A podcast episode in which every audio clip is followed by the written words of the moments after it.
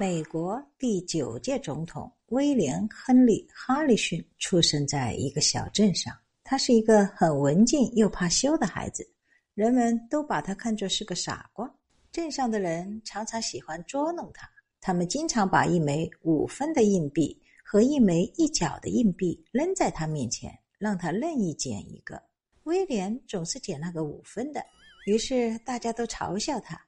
有一天，一位妇人看他很可怜，便对他说：“哦，威廉，难道你不知道一角要比五分值钱吗？”“哦，当然知道。”威廉慢条斯理地说。